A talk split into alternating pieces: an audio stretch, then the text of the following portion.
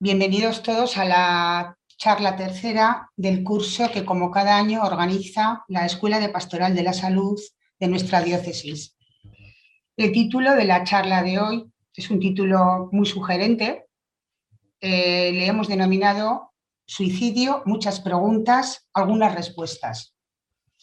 Eh, la ponente de hoy va a ser eh, la doctora Isabel Irigoyen, es eh, psiquiatra del Hospital Clínico Universitario Lozano Blesa de Zaragoza, coordinadora del programa de salud mental perinatal del Servicio de Psiquiatría de ese hospital, es doctora en medicina por la Universidad de Zaragoza, profesora asociada de psiquiatría en la Universidad de Zaragoza, coordinadora de la Estrategia de Prevención del Suicidio en Aragón del Gobierno de Aragón y además es madre de familia y laica comprometida.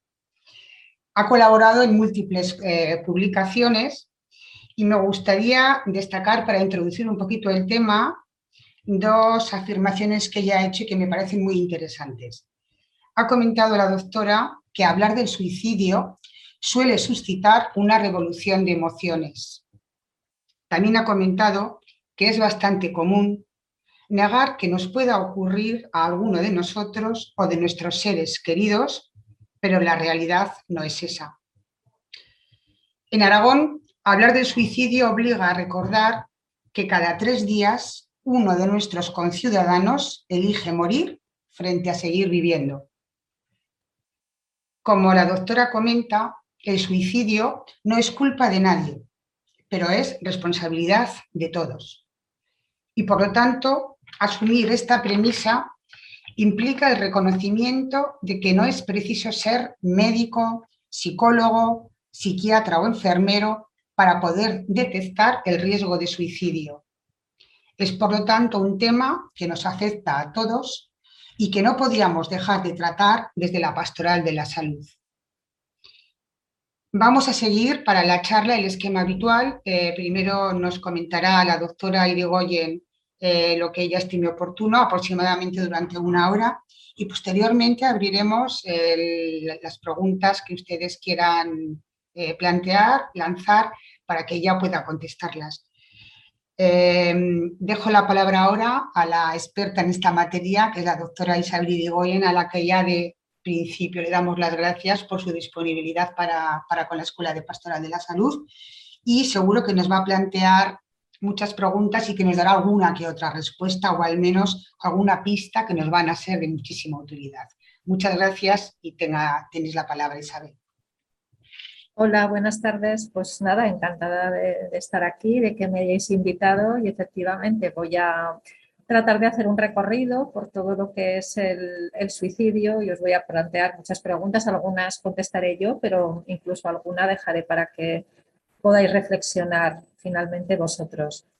Voy a compartir la pantalla con una presentación que tengo. Bueno, ya estamos aquí. Bien, eh, aquí he, traído la cantidad de denominaciones que, se refieren al suicidio. ¿no? Es una muerte innombrable, vergonzante, indigna, prohibida, deslegitimada, juzgada, ocultada y silenciada, incomprendida y muy estigmatizada. Es, como bien dice este libro, pues una palabra maldita. ¿Y por qué es así? ¿Por qué la muerte de suicidio es un tabú? Pues porque la muerte en nuestra cultura sabemos que también lo es, así como todo el séquito ¿no? que, rodea la muerte, la pérdida, el envejecimiento, eh, las despedidas, la agonía y ahí, como no, el suicidio, que es un tabú doblemente. ¿no? Sabemos que nuestra cultura prácticamente eh, se ha desplazado de la muerte por el sexo como tema tabú y en estos momentos eh, lo que antes era difícil hablar, pues prácticamente lo tenemos en las pantallas de televisión todos los días en relación a toda la parte más de, como decía, del sexo. Entonces, el miedo a preguntar de dónde viene, pues mm, nos genera cualquiera de nosotros, pensemos, si reflexionamos un poco, la ansiedad por hablar de la muerte, pensamos que si hablamos de la muerte incluso con nuestros seres queridos vamos a poder tener eh, incluso consecuencias catastróficas, vamos a provocar más daño pero es que además eh, existe una muy falsa creencia que es la, que nos hace más daño en el caso del suicidio, es que la creencia de que hablar o preguntar mm, por el suicidio, por la muerte deseada, induce conductas suicidas, como ya ha dicho eh, Maripaz anteriormente. Además, eh, en general, mm, pensamos qué decimos, ¿no? Una persona que nos dice que se quiere matar o que está deseando morirse. Todo esto complica mucho, ¿no? Las posibilidades de intervención y además cuando uno tiene una cultura, tiene unos valores detrás, resulta muy difícil poder zafarse de ellos y tener una actitud crítica, que es lo que hay que tener siempre que nos enfrentemos a, a, una persona de nuestro entorno que nos está diciendo que se quiere matar o que se quiere morir. Bien, las cosas han, cambiado mucho en medicina y cosas que antes estaban fuera de los hospitales, como son la muerte y el nacimiento, se ha desplazado. Eh, se ha desplazado hacia el hospital, con lo cual esto implica pues, que, prácticamente se entiende que estos son temas sanitarios, ¿no? Y como son temas sanitarios, pues el resto de la población pues, prácticamente no puede hacer nada, nada más lejos de la realidad.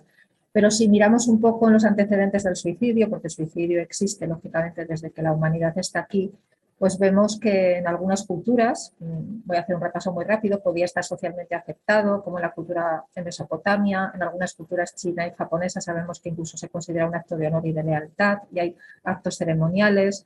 Los mayas veneraban a una diosa, que era la diosa del suicidio, y en la Grecia clásica pues hay mitología que tiene que ver con el suicidio, ¿no? Mm, de distinto tipo en la que no me detendré los filósofos pues, han afrontado la muerte y el suicidio desde distintos puntos de vista. Algunos lo rechazaban, como Platón o Aristóteles, y sin embargo otras escuelas, como los estoicos, consideraban que era un acto voluntario en un momento dado para salvar la dignidad personal e incluso un compromiso ético con la propia persona.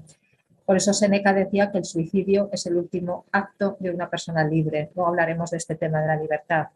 En la Roma imperial, pues con la diferencia por clases estaba prohibido entre los esclavos y sin embargo se consideraba un acto honorable entre la clase eh, que estaba en la élite.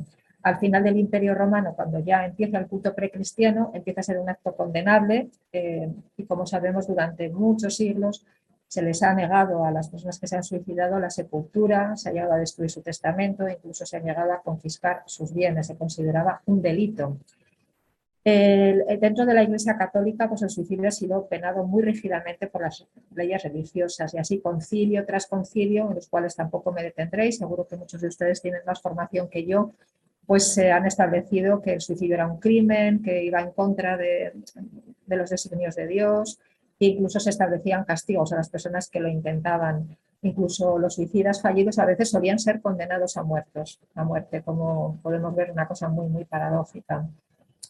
Sin embargo, entrando ya en la, edad más moderna, ¿no? en el siglo XVII y hasta principios del siglo XIX, pues empieza a haber una dualidad entre los filósofos. Algunos lo entienden desde la libertad individual y es lícito pues, para toda esta lista de, personajes célebres, de eruditos eh, que pongo aquí.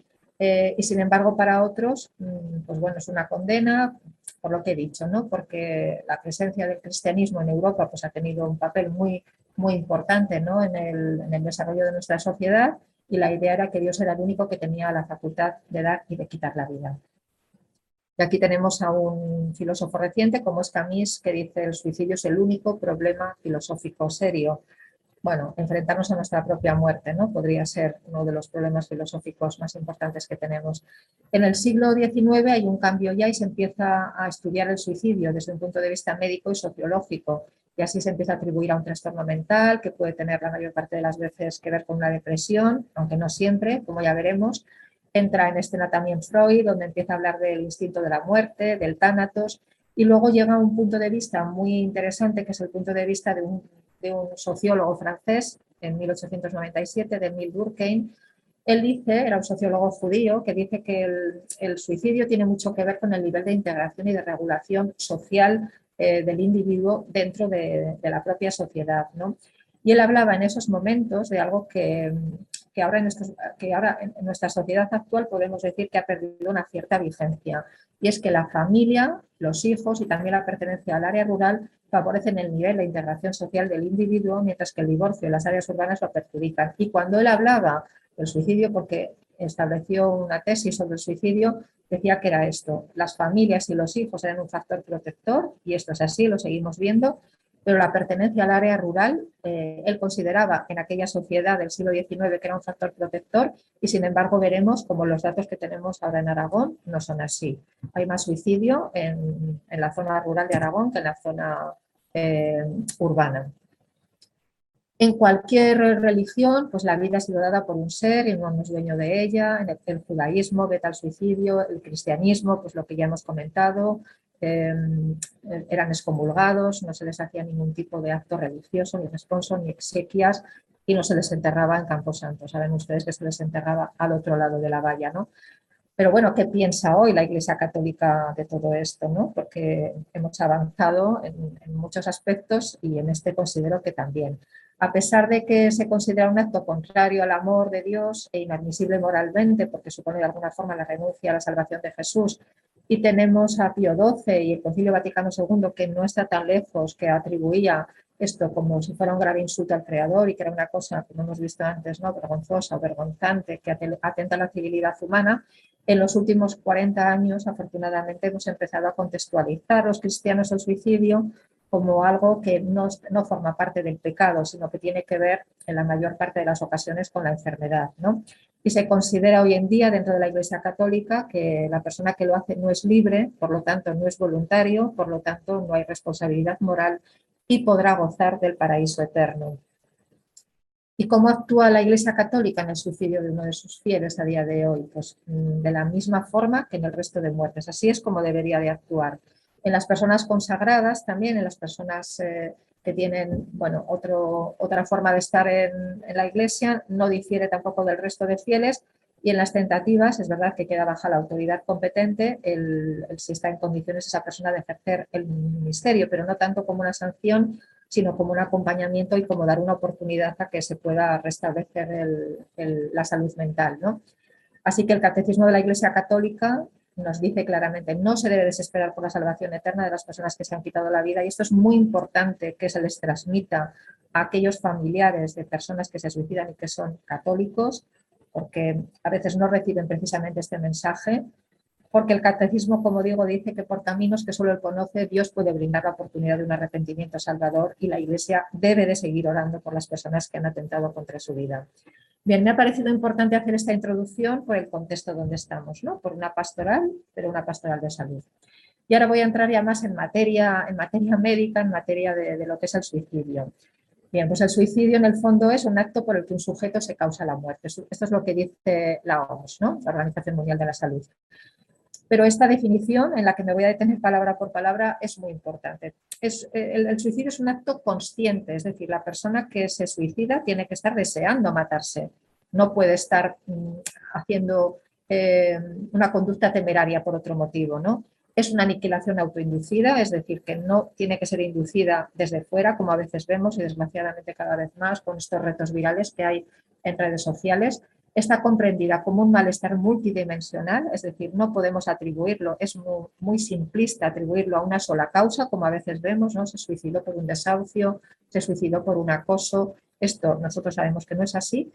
Y una parte que es fundamental y es, la que más nos ayuda a la hora de hacer la prevención, y es que esa conducta en ese momento se percibe como la mejor solución. Y lo de en ese momento es fundamental, porque a veces, unas horas después, directamente esto ya ha cambiado. Precisamente quiero, quiero hacer mención a lo del momento porque tenemos mm, personajes eh, eruditos, famosos en, Europa, ¿no? personas que han sido muy relevantes, como Víctor Frank, que era un judío que estuvo en Auschwitz, eh, sufrió pues, todo lo que nos podemos imaginar, ¿no? como, como se nos ha representado lo que eran los campos de concentración nazi, y sin embargo, después de soportar todo esto, sucumbió al suicidio mucho más adelante. Es decir, que personas que eh, aparentemente tenían una, resistencia, una resiliencia frente a situaciones muy, gravosas, ¿no? muy adversas en la vida y que las han podido superar, en otro momento de la vida han podido optar por el suicidio. Esto es algo que nos tiene que llevar a la reflexión. Pero en general el suicidio se produce desde la desesperanza, ¿no? desde una situación muy desdichada, de sentirse atrapado, con incapacidad de llevar adelante el día a día, a veces con sentimiento de fracaso, de humillación. Y esto eh, es fundamental que lo sepamos porque cualquiera de nosotros a lo largo de la vida vamos a tener malestar psíquico. ¿no? El malestar psíquico forma parte inherente de las cosas que nos van pasando en la vida y tiene mucho que ver con nuestras condiciones, con nuestros factores constitucionales y con nuestras circunstancias personales. Pero el malestar nos va a venir en un momento u otro. Por lo tanto, vamos a empezar ya con alguna de las preguntas. ¿No sería entonces el suicidio la expresión de la suprema libertad individual, como hemos visto que algunas corrientes filosóficas y algunas personas también nos decían, bien, lo que nosotros en psiquiatría sabemos es que cuando las personas están en un momento terrible en el que desde un sufrimiento atroz se plantean que no hay mejor solución que quitarse la vida, muchas veces su capacidad de juicio está completamente mermada. Es decir, que en esos momentos la libertad no es tal, no, no existe una posibilidad de un raciocinio que permita en esos momentos asumir una toma de decisión consciente y libremente. Por eso un famoso psiquiatra europeo francés decía que las patologías mentales son las patologías de la libertad. Y esto es así. Si alguno de ustedes ha tenido una patología mental o ha tenido un familiar cercano con una de estas enfermedades, sabrán de lo que hablo. Pero entonces el suicidio es una enfermedad mental por sí misma, porque esto es algo que a veces nos preguntan, ¿no? Pues no, no es una enfermedad mental, es el resultado muchas veces de una enfermedad mental. En más del 90% de las ocasiones, haciendo lo que nosotros llamamos una autopsia psicológica a los familiares tras la muerte, vemos que había un trastorno mental detrás, de todo tipo, pero el más frecuente, por encima del 50%, la depresión. Y todos tenemos el mismo riesgo frente al suicidio. También sabemos que no. Uno de cada cuatro ciudadanos va a tener a lo largo de su vida alguna enfermedad mental que le pueda conducir al suicidio, constituyendo esto el mayor problema de salud pública que existe eh, en nuestras sociedades, ¿no? en las sociedades avanzadas. Eh, ¿Es, igual el riesgo para los hombres que para las mujeres? Bien, pues en este caso sabemos que no. En prácticamente todas las sociedades el riesgo es mucho mayor para el hombre para que para la mujer. Aquí en esta tabla que les he puesto, pues ustedes pueden ver que en Rusia es hasta 6-7 veces más el riesgo en hombres que en mujeres, pero en nuestra sociedad europea y sobre todo la sociedad española y aragonesa, eh, por cada mujer que se suicida, se suicidan tres varones. Sin embargo, hay muchas más tentativas suicidas en las mujeres que en los varones. Los suicidios se producen con más frecuencia en personas que tienen enfermedades mentales, aquellas que también tienen enfermedades físicas y que causan una gran discapacidad o dolor, y también en un subgrupo que en que en nuestra sociedad hay una gran presencia, que son aquellos varones de mediana edad con alcoholismo. La religión, mm, el tener una religión, el tener cualquier religión, aunque no todas en el mismo nivel, o incluso tener factores espirituales, se considera que es un factor protector. En este sentido, los ateos tienen un factor eh, de suicidio, un riesgo de suicidio muy superior a los practicantes de cualquier religión y sabemos que si medimos un poco en la religión cristiana, pues hay más suicidios en los protestantes que en los católicos y más en los católicos que en los judíos. Los judíos son los cristianos que, que menos se suicidan. ¿A qué edades afecta más el suicidio? Bueno, pues los suicidios pueden afectar a cualquier edad. Es verdad que por debajo de los 10, 11 años y les hablo de esto, 10, 11 años. El año pasado hubo un suicidio en Navarra de un niño de 9 años, pero esto es muy, muy, muy excepcional. Pero puede ocurrir a cualquier edad, aunque tenemos dos grupos de edad, eh, dos grupos poblacionales que son en los que más nos estamos deteniendo las estrategias de prevención. Uno es el grupo de los 15 a los 29 años, porque dependiendo del año puede ser la primera o la segunda causa de muerte. Es verdad que los, las personas de 15 a 29 años en general, la mayoría son sanas, pero que sea la primera o la segunda causa de muerte en este grupo de edad, ya nos tiene que hacer pensar la gravedad del problema. Y es verdad que el acoso escolar está presente en muchos suicidios, pero como he dicho, el atribuir todo a una única causa es un error. Los ancianos son en nuestra sociedad y especialmente en Aragón, tenemos una sociedad sobreenvejecida, eh, el grupo de edad con más riesgo. En el año 2020, más del 40% de los suicidios que hubo en Aragón se produjeron en personas mayores de 60 años. Y aquí podemos ver en esta gráfica pues, cuál, cómo son los suicidios mm, por edad y como ven que a partir de los 60-69 años se dispara tanto las tasas globales como las de los varones y la de abajo que es la de las mujeres. El suicidio también es más frecuente, como hemos dicho, que se dé en, personas que pueden tener enfermedades mentales y enfermedades orgánicas. Y claro, los ancianos que presentan tasas de suicidios, como estamos viendo, muy altas, pues es muy frecuente que tengan enfermedades físicas, ¿no? Y además suelen acometer mm, tentativas, métodos de suicidio eh, mm, con mucha violencia, ¿no? O sea, con una determinación muy importante para, para quitarse la vida.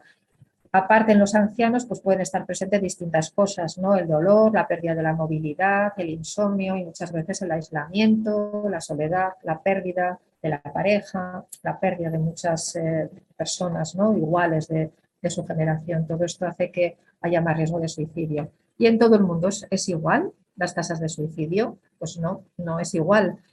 En España, por ejemplo, en toda la zona mediterránea, como pueden ver en esta diapositiva, eh, lo que ven en verde, eh, pues por ejemplo España, Italia, Grecia, o lo que es lo que llamamos la cultura mediterránea, es donde tenemos dentro de Europa las tasas más bajas de suicidio. Sin embargo, fíjense los países que están en negro, que son Rusia, Lituania, Bielorrusia, son países que tienen tasas hasta ocho veces más altas que la nuestra.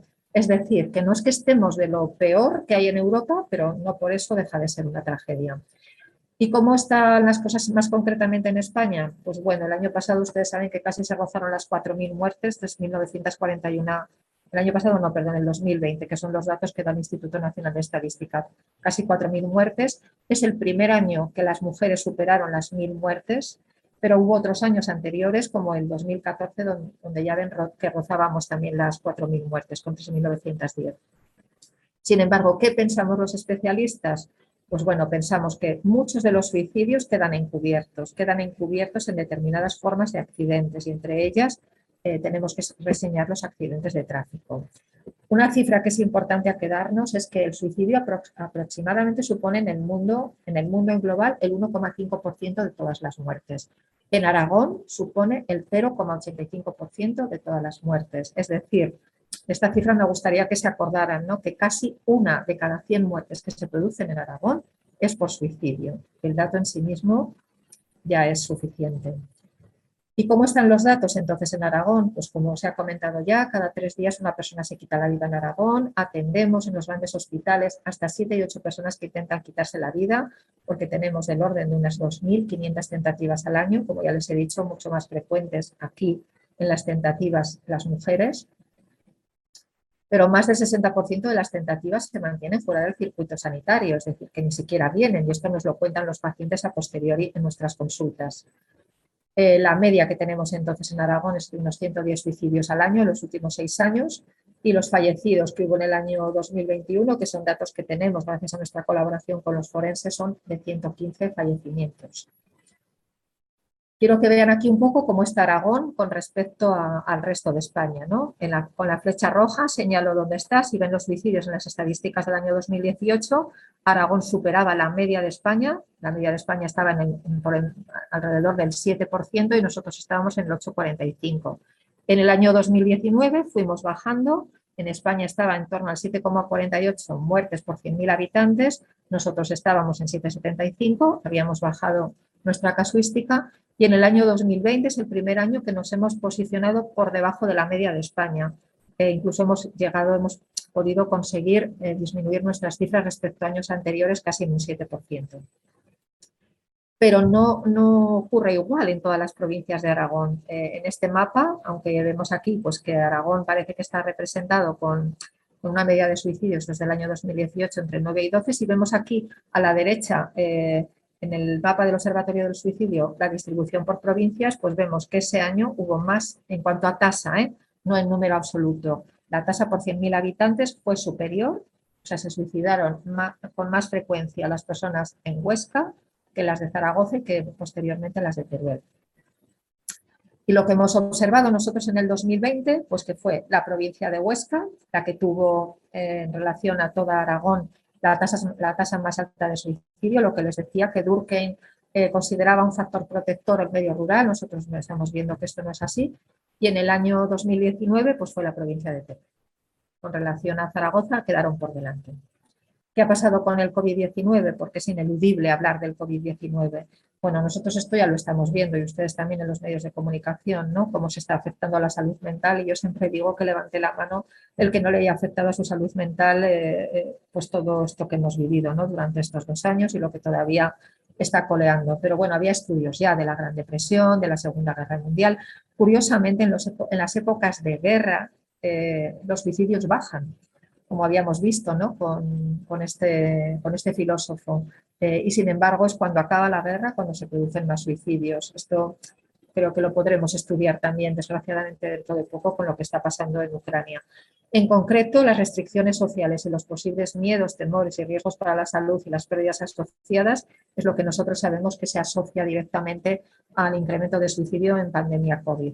Pero mm, como profesionales de la salud mental sabemos que la cosa no se queda ahí y los efectos eh, los, vamos a ver o los estamos viendo ya a medio largo plazo. Y ahí tenemos evidencias de que los suicidios aumentaron en Estados Unidos, eh, por ejemplo, durante y posteriormente a la gripe de 1918. ¿Qué es realmente lo que ocurre para que una persona se quiera suicidar? Bueno, pues ahí consideramos que hay dos tipos de suicidios. Uno que es infrecuente, pero que es más frecuente en adolescentes, en personas jóvenes, que son actos repentinos y compulsivos en los cuales muchas veces cuando hacemos una autopsia psicológica no encontramos absolutamente nada. ¿no? Y hemos vivido suicidios muy dramáticos en Aragón recientemente por, por cosas que, por, por, pequeñas circunstancias cotidianas que en otra ocasión ese adolescente las había superado sin problema y en ese momento, por eso les decía un poco lo importante de la definición, en ese momento consideró que aquello no lo podía soportar y, dio el paso a, matarse de una forma pues, eh, impulsiva, ¿no? que es lo que vemos detrás, impulsividad. Sin embargo, vemos otros suicidios que son cuidadosamente planeados, dan signos de alerta durante años. Yo les decía que había dos tipos de suicidios, que uno es el impulsivo, que es muy poco frecuente, aunque se da más en adolescentes, y hay otro que es el que se da de una forma más pausada. ¿no? Eh, la ideación sobre el suicidio no, suele aparecer de repente. En primer lugar, las personas piensan que estarían mejor muertas, que ojalá no me despertara. Son frases que nos tendrían que alertar, ¿no? Que para qué vivir así. Después, sobre esa idea de muerte pasiva, por así decirlo, aparece, bueno, ¿y si lo hiciera yo? ¿Y si me quitara de en medio? Aparece ahí un periodo de ambivalencia en el que uno se plantea, bueno, ¿qué es lo que puede pasar? ¿Cómo me puede afectar? ¿Cómo puede afectar esto a mi familia? Y después llega el momento de la toma de la decisión, que a veces puede haber precipitantes ¿eh? a la hora de tomar la decisión, pero yo insisto que los precipitantes no son las causas. En ese momento se realiza una planificación que puede ser, empiezo a pensar cómo lo haría y a veces piensan, bueno, pues eh, hasta el más mínimo detalle, ¿no? La semana pasada un paciente, ¿no? Que hizo una grave tentativa autolítica después de otras dos fallidas en las cuales, como ya les he dicho antes, pues no acudió en ningún momento a los servicios médicos, pues después de una grave tentativa, después de una grave tentativa en la cual tuvo que estar en la UCI, pues sigue estando mal, sigue pensando que, ¿y yo por qué no me moriré? Y sigue pensando en métodos de suicidio. Los planifica primero en su cabeza y después de la planificación en su cabeza, que es la cognitiva, pues podría dar el paso al acto, ¿no? De, bueno, me, hago acopio de los métodos que yo necesito, de, los instrumentos que necesito para poder matarme. Y el final es la consumación del acto suicida. Muchas veces nos quedamos aquí, ¿no? En la parte final, en la parte más morbosa, entre comillas, de lo que ha hecho. El método elegido para la muerte, para los psiquiatras, muchas veces no representa más que una parte anecdótica, que es la punta del iceberg, no nos dice nada, ¿no? Lo importante es lo que ha sustentado toda esa ideación que generalmente, como les he dicho, es este sufrimiento. El sufrimiento que en la mayor parte de las veces viene por la depresión y la depresión multiplica por 21 el riesgo de suicidio. Pero es que la Organización Mundial de la Salud nos dice que un 10% de la población ya está afectada de depresión. Eso que les decía, uno de cada cuatro ciudadanos va a tener una enfermedad mental a lo largo de su vida, pues la más probable es la depresión. Y la Organización Mundial de la Salud en el año 2018 ya nos dice que en el 2030, que no nos queda mucho, la depresión será la primera causa de discapacidad y en el 2050 va a ser el principal problema de salud de la población. Es decir, que tenemos que estar todos preparados para esto. En la depresión, ustedes saben, pues hay tristeza, llanto, pero hay una serie de síntomas que son los que más eh, acercan a esas personas al suicidio y entre ellos son la desesperanza, pues lo que nos decía ¿no? esta gente de policía, eh, ¿qué pasa no? si veo todos los males pero no veo esperanza? Bueno, este es un factor determinante. Si alguien piensa que no hay esperanza, que lo ve todo negro y que no hay salida, probablemente estará pensando en la muerte aunque no lo diga. Y después la pérdida de capacidad de disfrutar, la pérdida de intereses, de ilusiones, son algunos síntomas que se asocian a la depresión. Hay una serie de factores que son de riesgo desencadenantes. Hemos visto, por ejemplo, el aislamiento social en las personas mayores, situaciones en las cuales se puede dar merma en la autoestima, la sensación de ser una carga. Luego veremos un, otro vídeo en el que una persona lo, lo, verbaliza muy bien, alteraciones importantes en el sueño, disputas familiares, desilusiones, es decir, una serie de acontecimientos vitales, algunas que nos pueden parecer tan paradójicas como la muerte de un famoso admirado, las muertes de famosos admirados siempre conllevan alrededor en las personas que son pues, más sus fans eh, un incremento del número de suicidios. La muerte de tu mascota también es algo muchas veces determinante. Y no tenemos, me, pongo también en lo que decía este, este oficial de policía, nosotros no estamos para juzgar, ¿no? Si yo me querría matar si se me muere mi perro. No estamos para juzgar eso, estamos para comprender. Y la vivencia es lo importante, no el hecho. La vivencia es que para esa persona a lo mejor la muerte de su mascota mm, pues desencadena una catástrofe emocional. ¿no? Dentro de los acontecimientos vitales, por eso les decía que, eh, que, lo que interesa es la vivencia de lo ocurrido y puede haber estresantes positivos o negativos. Estresantes negativos, pues más o menos todos los podemos imaginar, ¿no? Pues eh, una pérdida económica un suspenso, incluso en un estudiante, una separación, pero yo he visto personas que se querían suicidar porque les ha tocado la lotería y porque estaban agobiadas, que no sabían qué hacer con el dinero que les había tocado y todo el movimiento alrededor de ellos que se había producido pues, por este efecto en principio positivo. ¿no? Y dentro de los acontecimientos vitales, por supuesto, la muerte de una persona querida es uno de los acontecimientos vitales más estresantes, pero como decía también este oficial, cuando la muerte es de un ser querido por suicidio, el estrés es máximo. Es uno de los mayores factores de estrés que puede sufrir una persona y en concreto un padre. La muerte por suicidio de un hijo es eh, quizás el factor estresante más grave al que se puede enfrentar. ¿Cuáles son los signos de alarma que podemos ver? Bueno, pues parece que está poniendo en orden su vida, porque hay cosas que las tenía ahí aparcadas y, ha empezado de repente a querer dejar todo extrañamente organizado. Eh, muchas veces nos habla de, de, una forma que nos cuenta como cosas autobiográficas que también nos suenan extrañas, escribe cartas, ha pedido una cita con el notario, recuerdo en una guardia ¿no? que nos trajeron una mujer que había intentado suicidarse por un tema, de una mujer con, con, ideas paranoides, ¿no? pensaba que todo el pueblo estaba en contra de ella y esta mujer pues le dijo por la mañana a su marido que quería ir al notario. El marido la verdad es que no le dio importancia, afortunadamente cuando el marido se fue de casa y la mujer lo intentó, él se había olvidado algo, volvió y la pudo rescatar y hoy en día está esta mujer viva. Por eso digo que es tan importante el poder parar ese momento, ¿no? Cambios en la espiritualidad, esto es muy importante. Personas que son creyentes y de repente tienen un alejamiento extraño a la religión.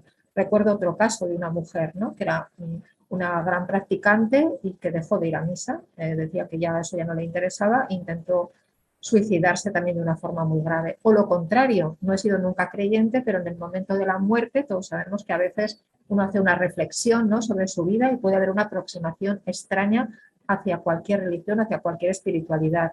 Regala cosas, expresa sentimientos de fracaso, de desesperanza, todo, todo esto si lo vemos a nuestro alrededor nos tiene que inducir a por lo menos aproximarnos y preguntar.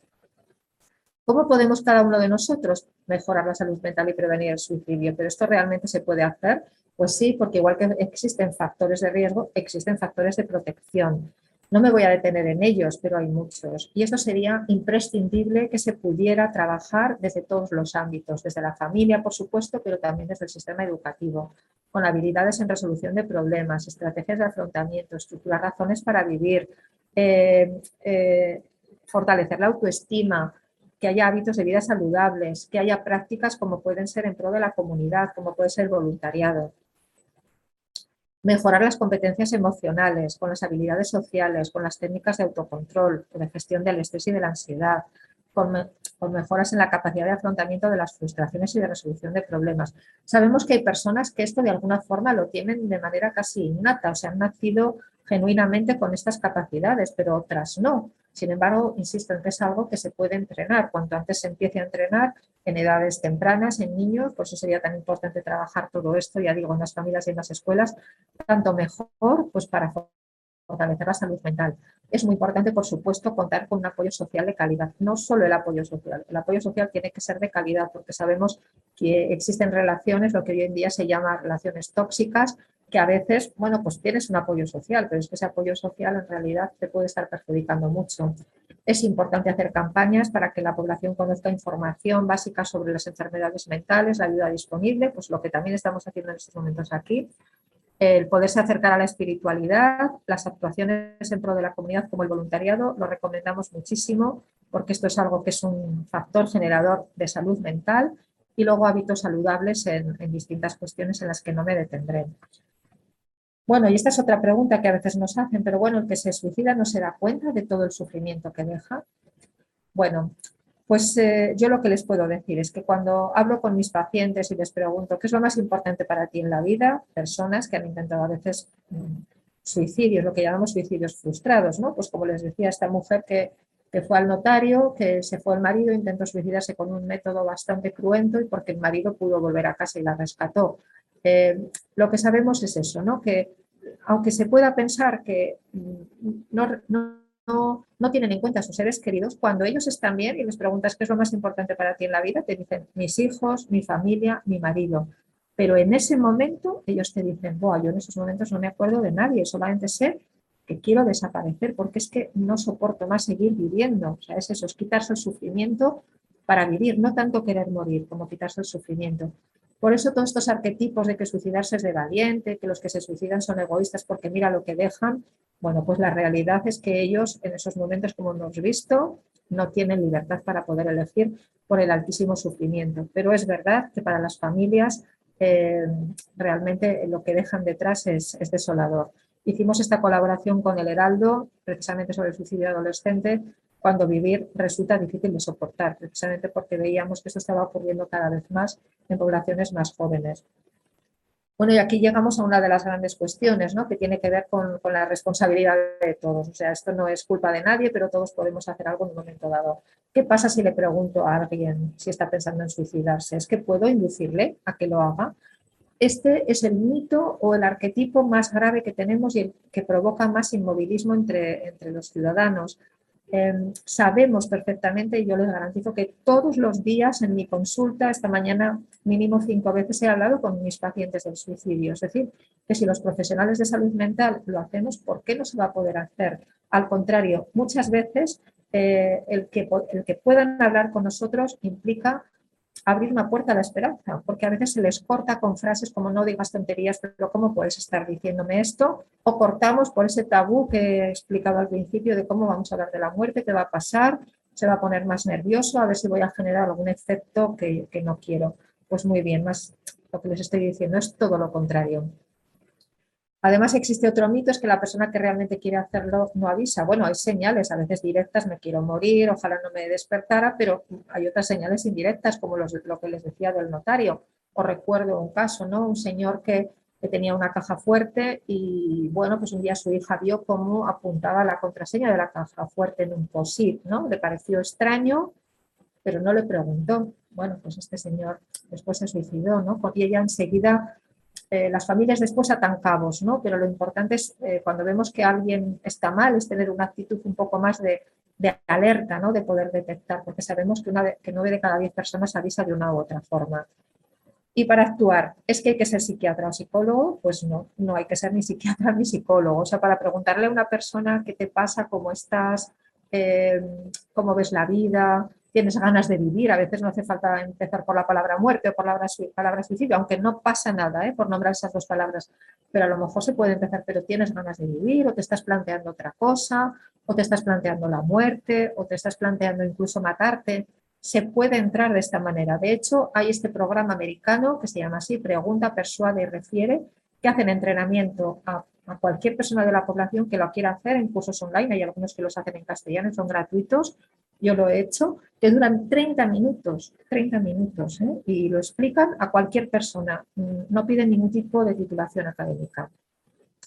Bien, ¿y la sociedad qué puede hacer? Bueno, pues lo primero es que tengamos un trato digno, no discriminatorio hacia todo lo que significa enfermedad mental, porque ustedes saben que hay una estigmatización frecuente del que está deprimido es porque quiere, el que tiene una esquizofrenia porque está loco, y en eso es muy importante la colaboración de los medios de comunicación y todas aquellas personas que son líderes en la población para poder acercar unas opiniones que sean de este tipo, no, no estigmatizantes, sino discriminatorias, porque muchas veces lo que se consigue es eh, pues precisamente eso, ¿no? el rechazo. Me quiero detener también en este, en este tema que es muy frecuente, ¿no? que las familias a veces nos preguntan, pero todo esto no son llamadas de atención, ¿no? a veces ante tentativas de suicidio que nosotros vemos que son graves, pero la familia a lo mejor no, no, lo, no lo, categoriza así. Eh, pues las llamadas de atención, si, las, si existen, que algunas veces existen con respecto al suicidio, eso lo tiene que decir un profesional de la salud mental, no lo tiene que decir un lego, ¿no? o sea, no lo tiene que decir un familiar. Bueno, esto solo lo hace por llamar la atención, porque oímos muchas frases de este tipo, ¿no? Si lo dice no lo hará, cuando alguien intenta suicidarse es que solo, es una llamada de atención, el que se quiere suicidar lo hace porque nadie lo puede detener. en fin, que, todo esto de nuevo pues, supone un freno ¿no? a, la, intervención. ¿Y qué puedo hacer yo? Bueno, pues eh, en caso de duda, si alguien te está hablando de la muerte, la peor opción, sin ninguna duda, es no actuar. Hay que actuar. Eh, actuar preguntando, actuar acercándonos, actuar escuchando, como decía también el oficial de policía de San Francisco, porque eh, solo con eso, solo con que esa persona entienda que tiene un espacio para poder hablar y sentirse comprendido, ya nos va a facilitar el que en un momento dado podemos eh, acompañarle a, que reciba atención sanitaria, que esa puede ser en muchos casos la mejor opción. ¿Y cómo hacer esto? Pues repito, ¿no? lo de antes, no evites el tema si alguien te dice directa o indirectamente que quiere morirse o matarse, no menosprecies sus intenciones, no le juzgues, escucha, no utilices frases manidas hechas de no, yo ya sé cómo te sientes, ¿no? como nos decían también. En caso de que veas que hay un riesgo serio, informa a su persona de confianza, no lo dejes solo, es decir, lo primero es la seguridad, quiera o no quiera, lo primero es la seguridad y busca ayuda profesional. En Aragón todo esto se canaliza a través del 112. Hemos trabajado con ellos y ellos saben muy bien qué es lo que tienen que hacer tanto policías, bomberos como el 061. ¿Y qué es beneficioso en esos momentos? Pues preguntar y escuchar preocupaciones, tratar de disminuir la desesperanza, las posibilidades que puede tener de ayuda, evitar discusiones. Yo he visto discusiones ¿eh? en nada más terminar un intento de suicidio grave por parte de la familia. Por eso decíamos ¿no? que tiene que ser unas relaciones de calidad, que no, no todo vale, ¿no? Evitar situaciones estresantes, crear un clima positivo, supervisar de forma discreta, pero ya digo, si hay que contener, se contiene, impidiendo el acto y pidiendo ayuda urgente. Eh, para eso es importante la escucha activa, en la cual tampoco no me voy a detener, pero ya saben eh, qué es lo que implique, ¿no? Pues lo que implica sobre todo tratar de entender el punto de vista, tener una actitud comprensiva y empática, ser honesto, tratar de infundir esperanza, crear un clima positivo. Esa es la manera de, hablar con una persona que está pensando en la muerte. ¿Y qué sucede en las familias tras el suicidio de un ser querido? Pues ahora les vamos a poner otro vídeo, este más cortito. Es un vídeo que se llama La decisión.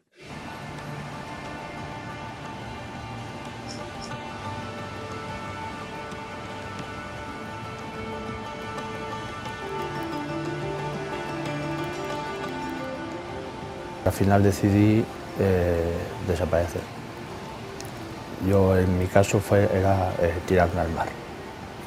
Me tiro al mar y, y ya está.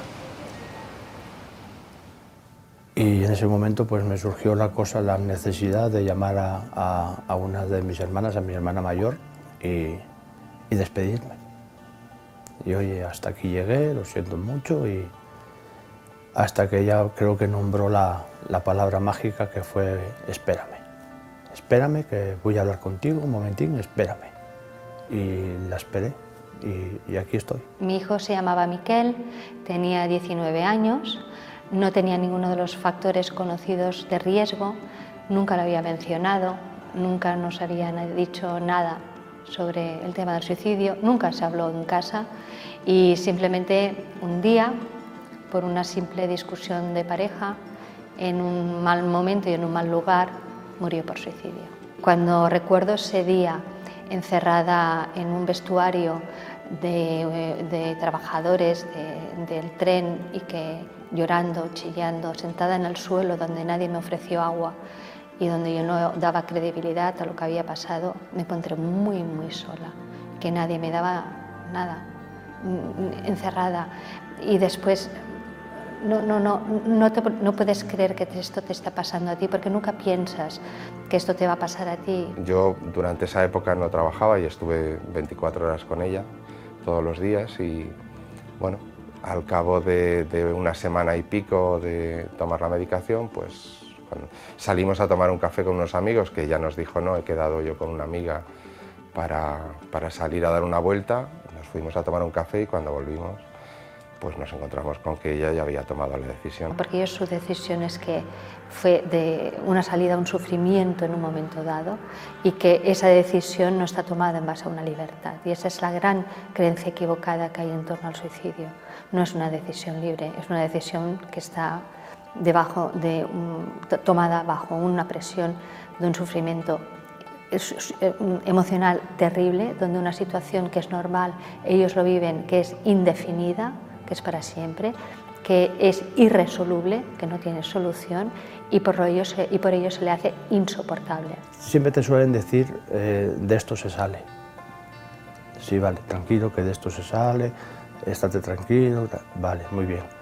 Y yo estaba rodando mi cabeza así, de esto se sale, de esto se sale, de esto se sale, pero a la vez estaba pensando otras, otras cosas, que era el, acabar, el quitarme, pero no, no quitarme del, del medio por, por sufrimiento propio, sino más que nada por no estorbar, por no hacer sufrir a, los que tenía alrededor. Bueno, quería sobre todo que vieran esto, ¿no? La perspectiva de la perspectiva del, del paciente, ¿no? como esa, esa palabra mágica ¿no? que le dijo su hermana, espérame, cambió todo. Puede parecer una tontada, pero a veces eh, eh, cosas así eh, dan un vuelco a la situación. ¿no?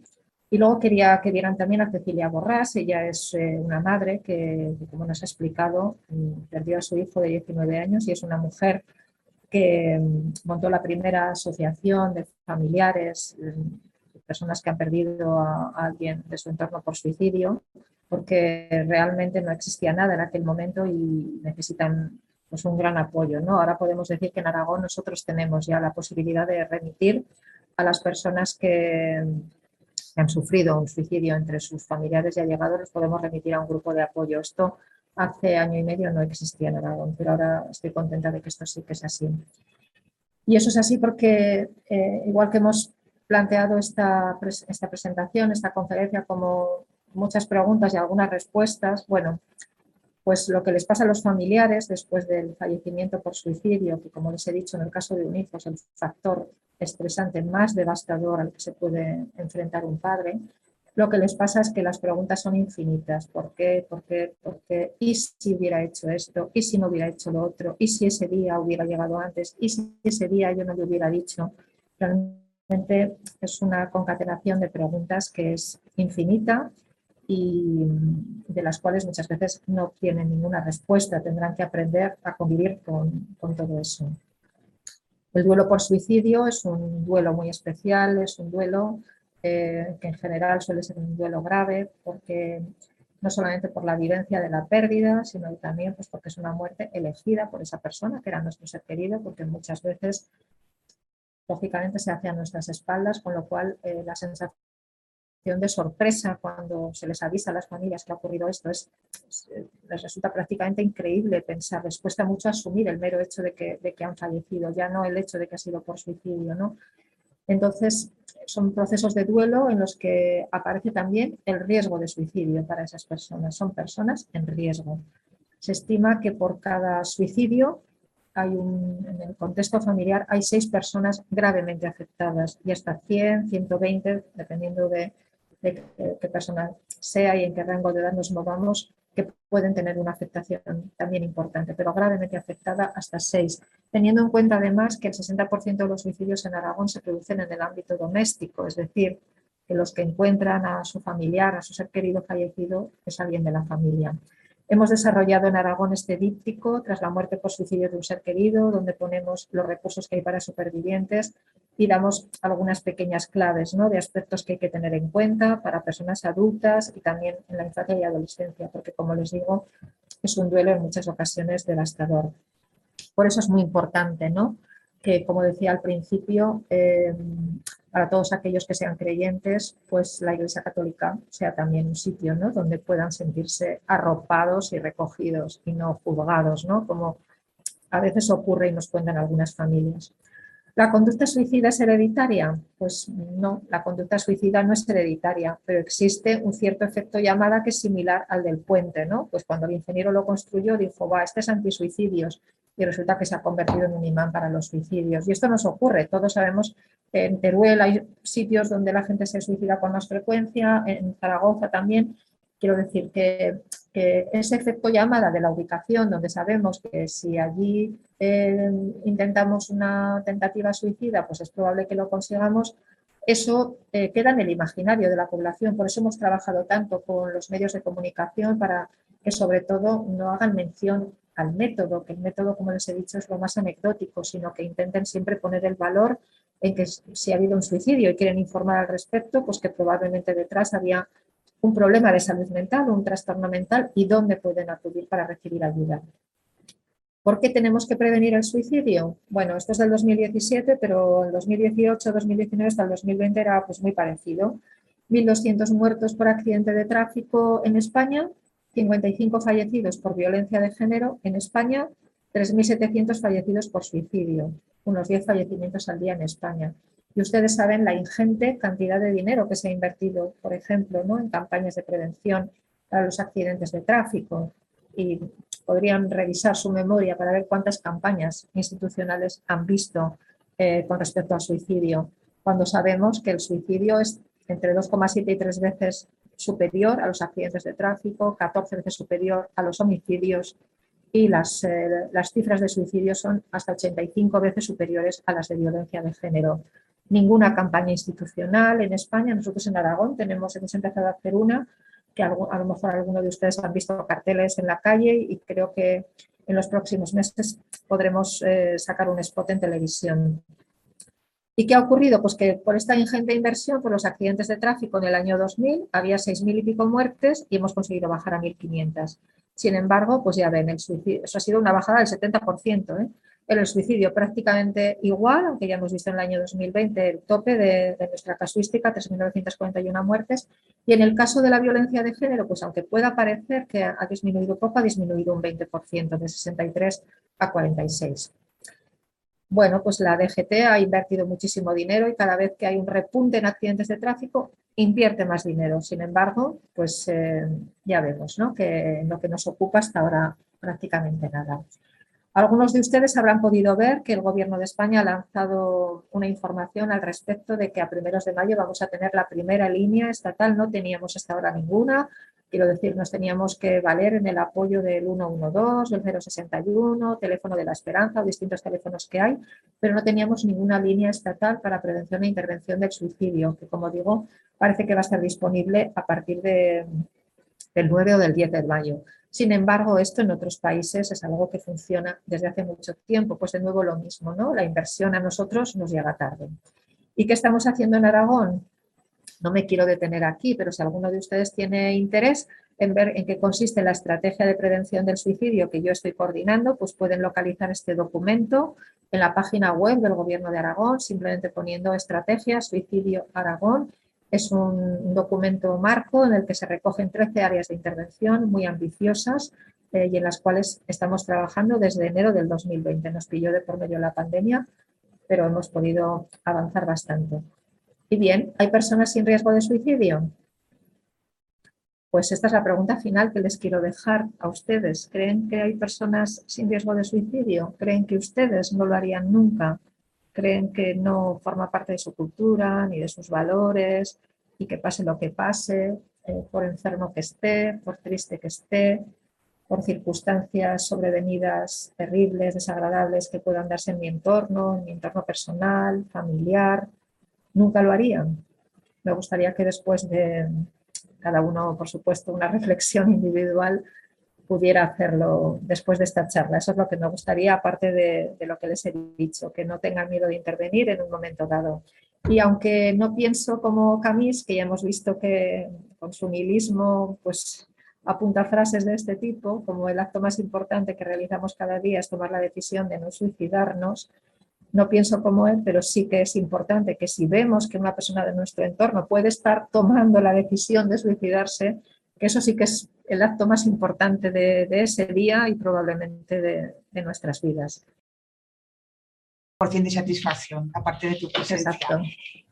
muchísimas gracias de nuevo y gracias a todos por vuestra atención y gracias de nuevo, doctora. De nada, muchas gracias a vosotros. Adiós. Gracias, gracias adiós.